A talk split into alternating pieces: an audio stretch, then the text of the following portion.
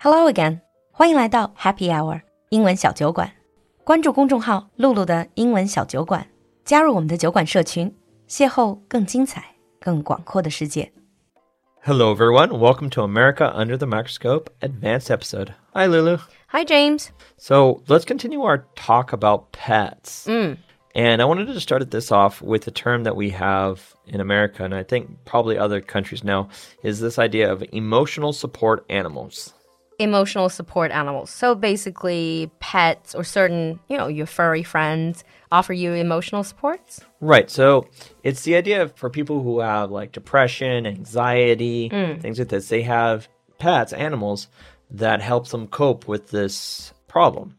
And some people choose really awkward things to be these support animals, like a duck or a goose, or so it's just some random animal. Or maybe a turtle.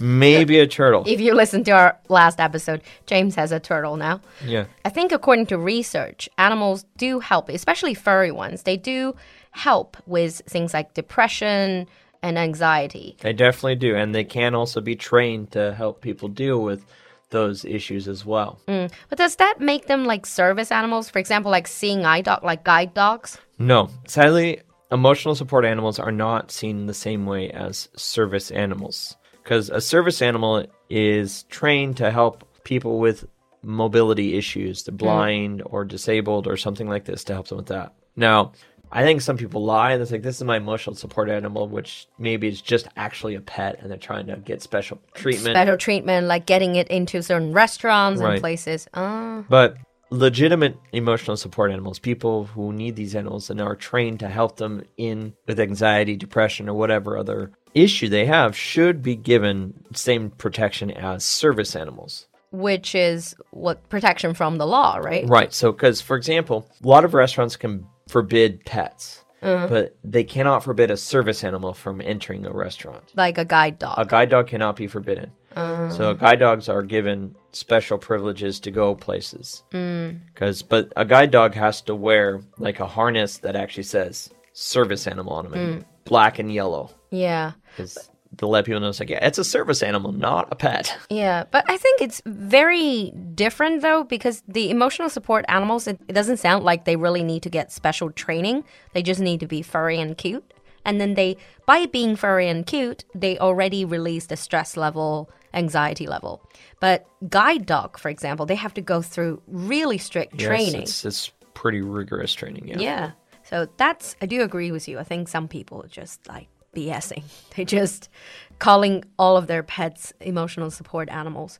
But having said that, I forgot which country or where, but they have this scheme of bringing like cats and dogs into old folks' home so that Oh. they can the elderly can stroke them. Yeah, yeah, we do that in places in America too, but we do that also in prisons. oh yeah, I've read about that. Yeah, so hmm. some prisons have like cats and dogs for usually low level, medium level prisons because they actually help the inmates in the prisons cope.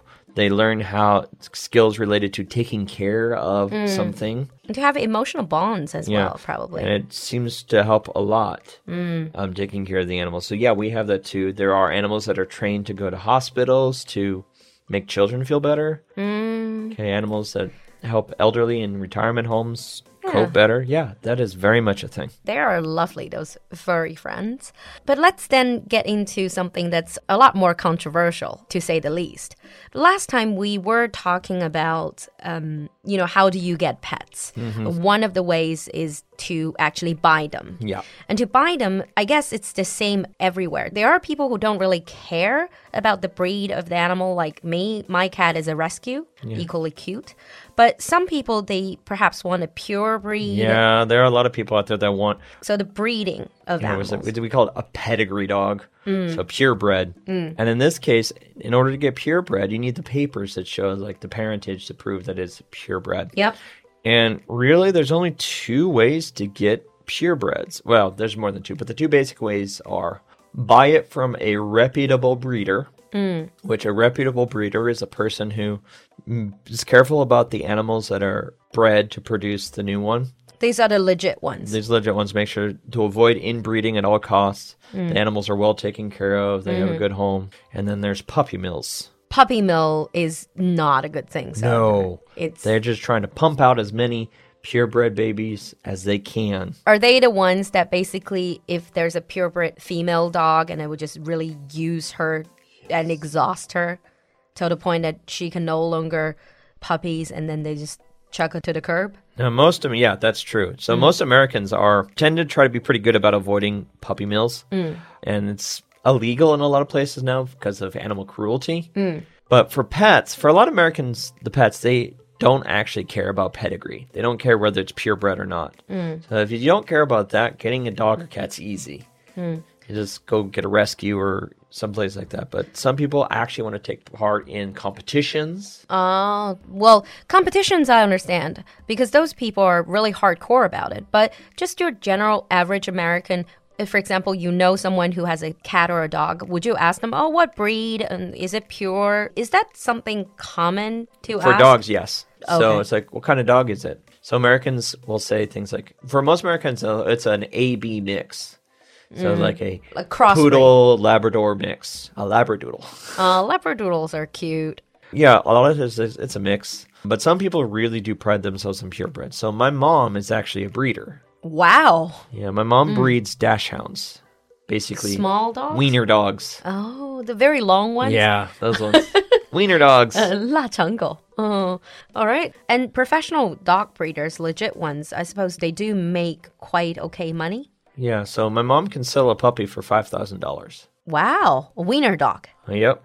Is that very popular in, in the States? Actually, for some people, that's extremely popular, hmm. and that's actually kind of on the lower end for purebred dogs. Mm. So certain purebreds are really expensive. What are some of the more popular ones in the States? Purebred Labradors, Labrador. Uh, Labrador seems to be one of the very popular animals. yeah, very expensive to get a purebred, and that's a hard dog to take care of because Labradors, they need to be able to run.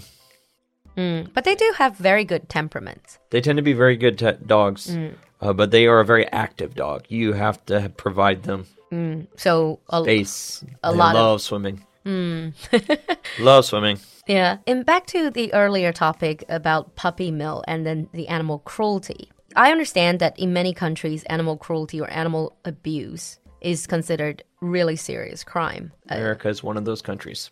is it like a felony? It is a felony. So, animal abuse is a felony. You will go to prison for it. Um, there are people who have been sent to prison for things related to like dog fights, organizing dog fights, um, abusing animals. Most Americans do look way down upon that.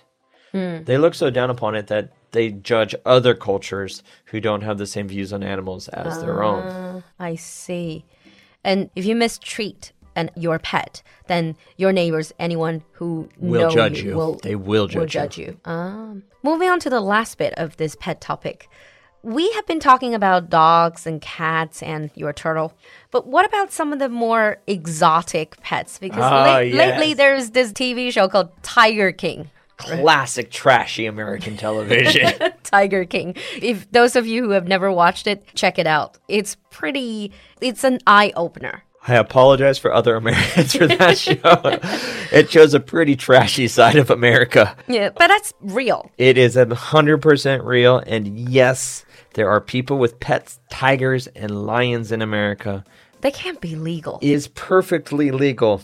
You can get the. It actually depends on which state you live because this is a state issue. Some states it is legal, and in those states, if you have the proper license, you can have a pet tiger or other exotic pets. So there are people in America that pet tigers, pet lions, bears, alligators, crocodiles, and even for smaller ones, people with pet snakes and so on.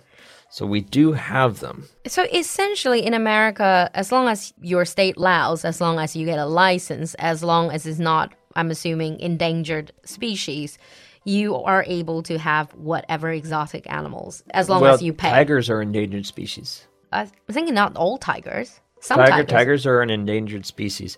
The difference is in America, they cannot be caught animals, they have to be bred animals. So the pet tigers in America are bred. Oh, okay. They're likely from other owners or from zoos, so they were never wild. Oh.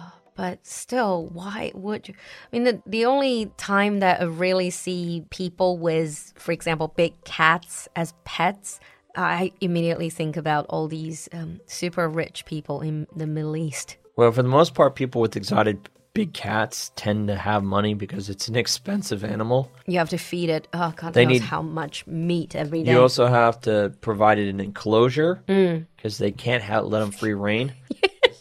Free range tiger. It's like, don't worry about the tiger. He's free range.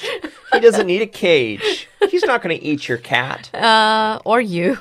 I don't think your neighbor would like it. Um, so yeah, it's and the TV show Tiger King really shined a spotlight on this whole big cat. Yeah. So if you're interested, check that out. Before we finish, I'm going to ask you so if you don't think about any laws or regulations or money restraints, what is your dream pet? Honestly, kind of boring. Still be a dog. Any particular breed? No, no particular breed. I prefer mixed breed. I would like part of the dog to be border collie hmm. because I had a dog that was part border collie growing up, and they're just really smart dogs, soft fur, black and white, hmm. just very loyal, friendly dogs. Mm-hmm. But other than that, dog, medium sized. Because hmm. that's very attainable. Yeah. Ask me, ask me. What kind of animal would it be for you? If there are no money restraints or any of the other restraints, sea otter. Sea otter. So you'd want the ca- you want you want the cat of the sea? I don't know if they're cats of the sea. I just want to see them hold hands and then, you know, swim you on can, their you back. can go to the Seattle Aquarium. They have a sea otter display there. They have lots of sea otters playing in there. Aw, I would love to see them. I watched a lot of videos about them. So leave us a comment in the comment section, you guys. What is your favorite or what is your dream pet or animal companion? Let us know if there are no money restraints or any other restraints. What is your dream pet? Uh, we'll see you next time. Thank you, James. Thank you, everyone. Bye. Bye.